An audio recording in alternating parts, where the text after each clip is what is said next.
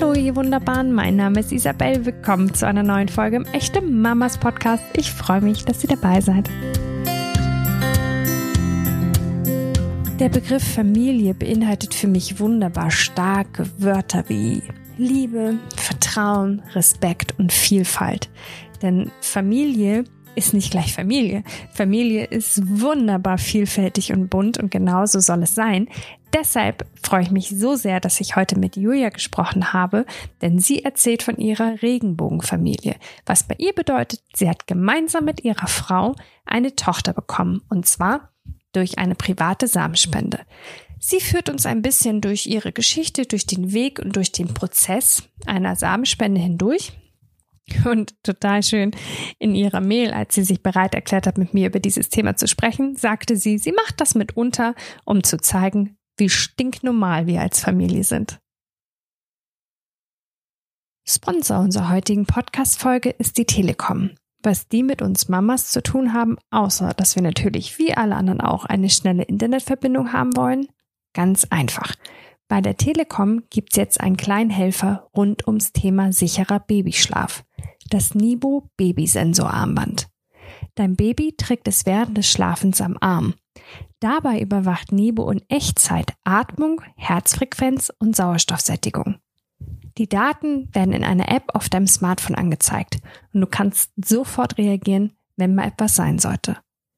Außerdem hat das Armband einen Temperatursensor, der sich meldet, wenn es deinem Baby zu warm oder zu kalt ist. Und Nibo zeigt an, wenn das Baby wirklich aufgewacht ist. Und damit auch, wann wir uns vielleicht doch nochmal umdrehen und weiter schlafen können. Herrliche Neuigkeiten, oder? Endlich können wir Mamas entspannt schlafen oder nachmittags das Baby beruhigt im Bettchen lassen. Dass im Armband keine Kunststoffweichmacher drin sind, versteht sich von selbst.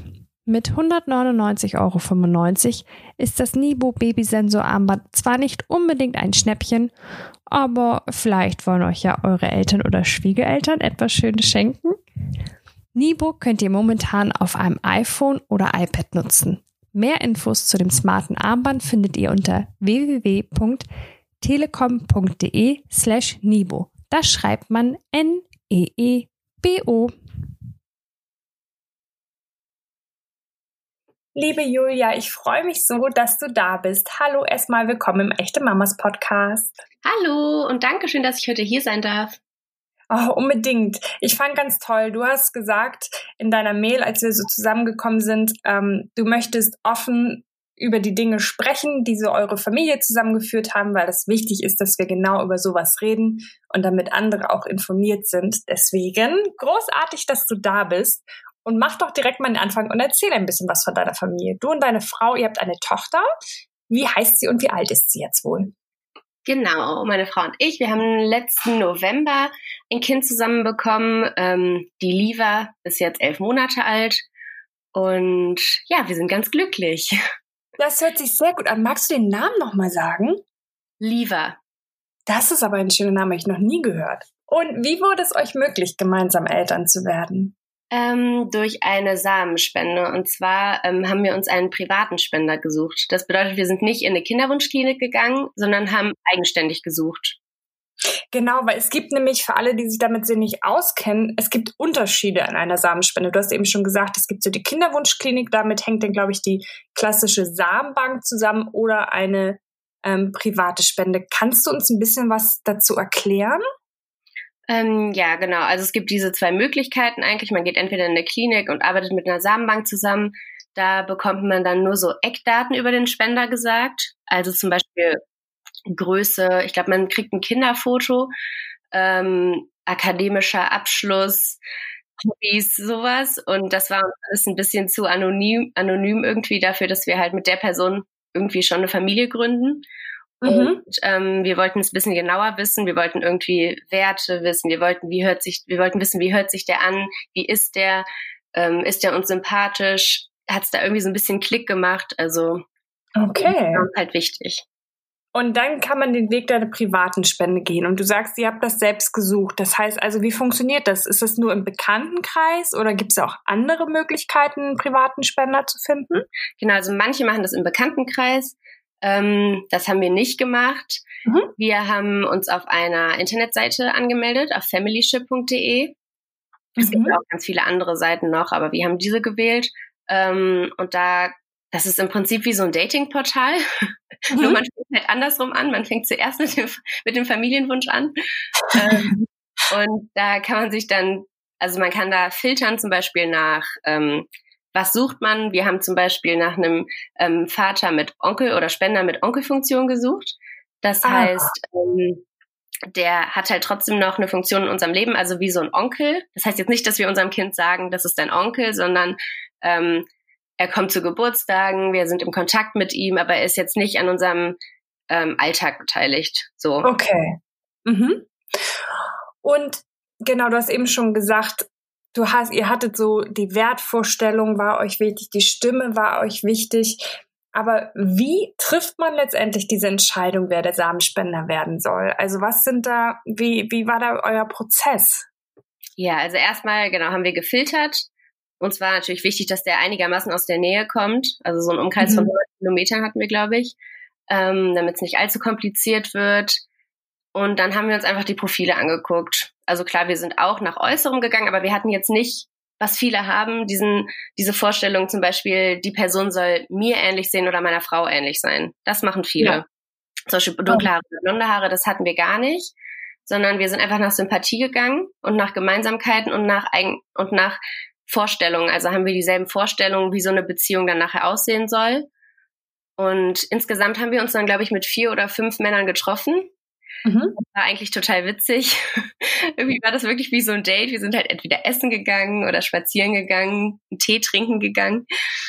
Ähm, ja, und erstmal muss man dann überhaupt aussieben, wer kommt da überhaupt in Frage. Also wir waren uns mhm. da eigentlich einig und haben eigentlich schon während des Dates, Dates gemerkt, passt das oder passt das nicht.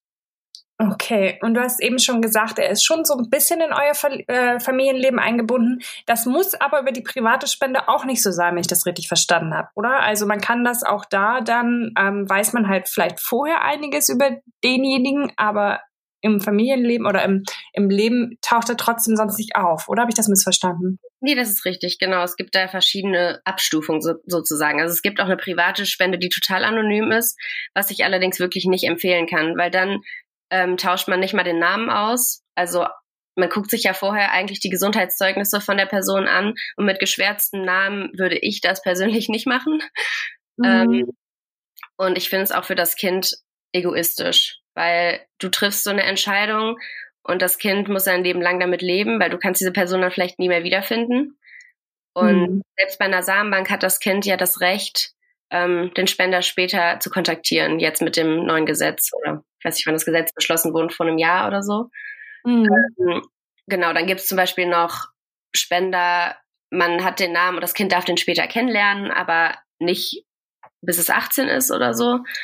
Und ähm, genau, wir haben die Methode, es gibt dann noch Co-Parenting, da ist, macht man das Ganze sozusagen zu dritt oder zu viert mit einem ja. anderen Paar. Aber wir haben so ein Mittelding dazwischen. Also er kommt genau zu Geburtstagen oder zu Feiern. Wir sind in Kontakt mit ihm, schicken ihm Videos und Fotos und wenn er mal in der Nähe ist, dann kommt er vorbei. Halt so ein ganz offenes Verhältnis. Und so möchten wir das später für Liva halt auch, dass sie weiß, wer, wer ist mein Vater oder Erzeuger. Mhm. Und wenn sie möchte und die sich gut verstehen, dann kann sie auch gerne mal ab und zu zu ihm oder mal mit ihm in Urlaub fahren. Für uns war es halt wichtig, dass wir nicht diese Entscheidung für sie treffen, weil ja. wer sind wir, dass wir sowas entscheiden dürfen? Also so war halt unsere ähm, unsere Entscheidung. Und ja. ich studiere Psychologie und ich weiß, wie wichtig das ist, ähm, dass ein Kind die Wurzeln kennt, seine Wurzeln kennt. Ja. Das sind im Grunde genauso ähm, Möglichkeiten wie bei einer Adoption. Da gibt's ja auch so halboffen, offen, anonym und so. Das ist, ähm, glaube ich, wichtig, dass man sich also wir haben selbst uns mal über eine Adoption erkundigt und ich fand, ähm, das war einer der ersten Schritte zu gucken, wie möchte man das, ne? Also, dass man erstmal sagt, wie, wie soll dieser Mensch, der uns dieses Kind ja möglich macht, eingebunden sein oder eben nicht. Ich glaube, dass man auch dafür viel an sich selber arbeiten muss, weil ich glaube, das erste, was man hat, also als Co-Mutter, ich habe das, ich habe lieber ja nicht geboren und ich glaube, mhm. für mich wäre der erste Impuls so, oh Gott, da ist jemand, der steht in Konkurrenz mit mir, der will eventuell unser Kind wegnehmen, bin ich da überhaupt noch gleichwertig? Und das muss ja. man halt erstmal ablegen und sagen, nein, es ist eigentlich eine Bereicherung, noch eine dritte Person im Hintergrund zu haben. Und die steht überhaupt nicht mit mir in Konkurrenz, weil ich bin von Anfang an da. Ich bin jeden Tag in ihrem Leben beteiligt. Das ist einfach nochmal was anderes. Ja, du hast eben schon gesagt, du hast eure Tochter nicht zur Welt gebracht. Ich stelle mir mhm. nämlich vor, irgendwann taucht ja diese Frage auf, wer das Kind denn jetzt austrägt. Mhm. Wie ist da so die, die, der Entscheidungsprozess? Ja, bei uns war es eigentlich ganz witzig, weil unsere Familien hätten beide erwartet, dass ich diejenige wäre, die schwanger wird. Ja, okay. Alle sehr überrascht. Ähm, und zwar haben wir es danach entschieden, dass ich schon ziemlich viel Erfahrung mit Kindern habe. Ich habe viele Nichten und Neffen. Ich habe schon immer gebabysittet, viele Geschwister. Und ich bin so total der kinderverrückte Mensch und meine Frau eher nicht. Also sie hatte mhm. vorher noch nie ein Kind auf dem Arm. Sie hat noch mhm. nie Windel gewechselt. Mhm. Und danach haben wir halt entschieden, dass sie zuerst schwanger wird, weil ich ihr im Wochenbett besser behilflich sein kann. Ich kann das Kind auch mal ins Tragetuch nehmen. Ich kann viele Dinge für sie erledigen, also wickeln, baden. Und das hätte sie halt alles noch nicht gekonnt, beziehungsweise wäre sehr unsicher gewesen. Und ich glaube, dass, oder wir haben gedacht, dass es mir auf jeden Fall leichter fallen würde, so eine Bindung aufzubauen und diese neun Monate halt nachzuholen erstmal weil ich mich ja. so fühlen würde im Umgang mit dem Kind. Und sie ist älter. Das war auch noch ein oh. kleiner Punkt. Aber du hast gesagt, dass das erste Mal schwanger wird. Das heißt, ihr überlegt auch doch durchaus nochmal ein zweites Kind zu bekommen? Ja, mindestens. Also der Mindest. Ziel war eigentlich, dass wir uns immer abwechseln, aber sie will jetzt nicht nochmal. Vielleicht muss ich jetzt einen fünf bekommen. Aber bedeutet das im Umkehrschluss, ich habe darüber nachgedacht, ich kenne mich damit mit dem Thema eigentlich auch nicht so aus, aber dass diejenige, die das Kind nicht austrägt, körperlich nicht daran beteiligt ist? Oder könnte man auch so verrückte Dinge machen, wie das Ei der einen in den Bauch der anderen einsetzen? Ja, das geht, aber nicht in Deutschland. Ah. Also ich okay. habe ähm, schon öfter von Paaren gehört, die das in anderen Ländern machen. Also klein Amerika ist das erlaubt. Ich glaube sogar in Holland. Ähm, mhm ja. Ja, wie bei so einer Leihmutterschaft, dann da wird, läuft das ja auch ähnlich, ne? Genau, also dann, mhm. das kann man auf jeden Fall in anderen Ländern machen, ist halt sehr teuer und ähm, ja, die Stiefkindadoption muss man nachher trotzdem machen und dann bei seinem eigenen biologischen Kind. Okay, ah, okay. Und ihr, das ist quasi auch euer Schritt. Ihr, du adoptierst quasi äh, lieber als Stiefkind? Genau, das ist seit Dienstag offiziell. Wir waren am Dienstag oh. vor Ach, herzlichen Glückwunsch. Das ist bestimmt auch nochmal schön, dass man da jetzt überall so einen Haken hintermachen kann. Ja, total. Das war echt ein langer Prozess irgendwie. Ja, glaube ich. Ja. War es dann am Ende, auch wenn die Entscheidungsfindung ähm, Sinn gemacht hat für euch, wer das Kind austrägt, war es für dich schwierig? War es ein Problem für dich, dass du eben, ja, dann sieht äh, Lieber ja auch, hat ja körperlich auch nichts von dir quasi. Ist ja. das für dich schwierig oder spielt es keine Rolle? Überhaupt nicht. Also ähm, ich habe mich in der Schwangerschaft schon viel irgendwie mit Bindungen und so beschäftigt und auch bin zu allen Vorsorgeuntersuchungen mitgegangen, habe ein Schwangerschaftstagebuch geführt für mich. Mhm. ähm, ja, nach der Geburt war ich, ich habe halt alles andere gemacht außer Stillen erstmal, weil es meiner Frau nicht so gut ging. Ähm, ja. Da habe ich auch viel schon nachgeholt und wir haben halt gesagt, ich trage sie die nächsten neun Monate und ich habe sie auch ganz viel im Tragetuch getragen und nachgeholt. Mittlerweile mhm muss ich sagen, per, also ihre Persönlichkeit ist auf jeden Fall mir ähnlicher als meiner Frau. Ja, spannend. ja, man muss sich wahrscheinlich auch ein bisschen davon freimachen und halt andere Dinge beobachten, wie du halt zum Beispiel sagst, vom Wesen her, ne? Also, ja, ähm, auf jeden Fall. ist halt euer Kind. Genau. Magst du uns mal ganz äh, technisch gesehen durch den Prozess einer Samenspende führen? Mhm. Ähm, also bei uns war das immer so, wir haben halt zuerst ähm, den Zyklus verfolgt, wie man das so macht, wie das Heteropaare auch machen. Ähm, mhm. Ähm, und wenn wir dachten, dass bald der Eisprung kommen würde, haben wir halt unseren Spender angerufen. Und dann hat er es immer irgendwie möglich gemacht zu kommen. Das ist auch nicht selbstverständlich, dass er halt seinen ganzen Alltag irgendwie danach richten musste. Mhm.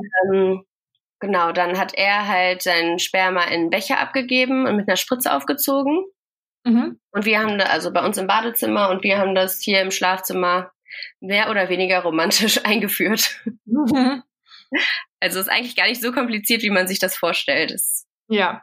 Also es ist nicht so kompliziert, wie man sich das vorstellt, aber bedeutet das, dass es wirklich immer direkt bei der ersten Schwangerschaft, äh, beim ersten Versuch klappt mit der Schwangerschaft? Auf gar keinen Fall. Ja. Also es ist im Prinzip genau dasselbe wie Mann und Frau, wenn die Sex haben. Das ist dieselbe Wahrscheinlichkeit. Ähm, es ist genau, im Prinzip genau dasselbe. Also wir haben den Zyklus berechnet, wir führen das ganz genau so ein wie beim Sex. Es macht keinen Unterschied. Okay. Das heißt, man muss jetzt auch nicht ähm, mit Hormonen oder so nochmal nachhelfen, um den Prozess irgendwie zu unterstützen oder so, ne? Erstmal nicht, nee. Wenn es dann nicht mhm. funktioniert, dann muss man natürlich weiter gucken. Aber erstmal kann man das ganz normal. Wir haben keine Hormone, gar nichts. Höchstens mal vielleicht irgendwie so ein Klapperstorchtee oder so. ja, auch nicht. ähm, kannst du uns etwas zu den Kosten sagen? Also es ist ja, glaube ich, echt auch unterschiedlich, ob es über so eine Klinik läuft oder private Spende oder ist da gar kein so großer Unterschied? Oh doch.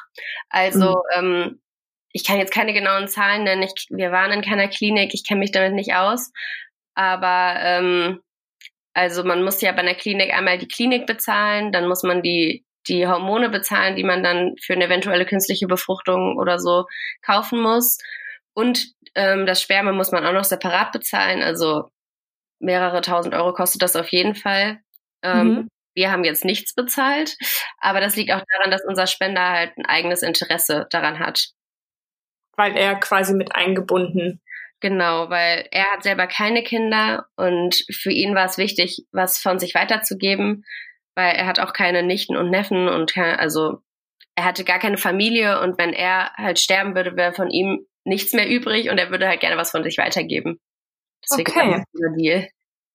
Ähm, Familyship ist ja eine ziemlich großartige Sache. Und du hast aber vorhin schon angedeutet, wenn so Gesundheitszeugnisse ähm, geschwärzt sind, ähm, heißt das, man muss schon auch sehr genau gucken, wie man sich da ähm, zusammentut und auf wen man sich einlässt. Und so eine Organisation, ist das hilfreich? Würdest du das empfehlen? Oder kann man auch einfach so loslegen? Oder ist das schon ähm, ja wichtig, dass man da mit aller Vorsicht beigeht? Also ich finde erstmal Familyship ist eine super Sache. Und mhm. ähm, dadurch, dass man da auch einen, einen einmaligen Mitgliedsbeitrag bezahlt, der gering ist, aber ähm, ich habe das Gefühl, dadurch werden schon ein paar Menschen ausgesiebt, die einfach nur dahin kommen, um nicht mit nicht wirklichen Interessen, gerade Männer. Ähm, deswegen hatte ich das Gefühl, dass wir da auf jeden Fall sehr viele seriöse Spender gesehen haben. Wir haben uns ja auch mit einigen getroffen. Und ja, die Gesundheitszeugnisse, die muss man sich auf jeden Fall geben lassen. Ich würde die auch immer neu anfordern. Man kann die ja auch einfach selber bezahlen und sagen, hey, mach das bitte, mir wäre das wichtig. Ähm, ich bezahle das für dich. Kann ich mich daran mhm. beteiligen, aber auf jeden Fall die Gesundheitszeugnisse machen. Ja. Okay. Kam oder kommt für euch auch eine Adoption in Frage oder nö? Doch, generell schon. Ähm, mhm ich finde, es ist einfach nochmal was anderes erstmal, als selber ja. schwanger zu sein, aber es kommt auf jeden Fall für uns in Frage. Ich finde halt, auf so eine Adoption müsste man sich ein bisschen länger vorbereiten als auf ein eigenes mhm. Kind, habe ich das Gefühl, weil da muss man mehr Vorarbeit noch machen. Aber in der Zukunft kommt das auf jeden Fall für uns auch in Frage. Okay. Wir haben vorhin sind wir damit gestartet, dass ich gesagt habe, du ähm, hast in deiner Mail gesagt, dass du ganz offen über eure Familiengeschichte reden möchtest. Warum ist das so wichtig für euch? Also ich hätte es mir erstmal auch gewünscht, als ich noch jünger war und gemerkt habe, oh, ich stehe auf Frauen. Mhm. Da denkt man, also ich habe zuerst mal gedacht, ohne Familie, das widerspricht sich oder da werde ich mit ganz viel Gegenwind rechnen müssen. Ähm, Viele Menschen finden das schlimm und da fehlt doch der Vater. Erstmal sowas. Ähm, und auch so finde ich, dass Regenbogenfamilien normalisiert werden müssen. Es, wir sind ganz normale Teile der Gesellschaft.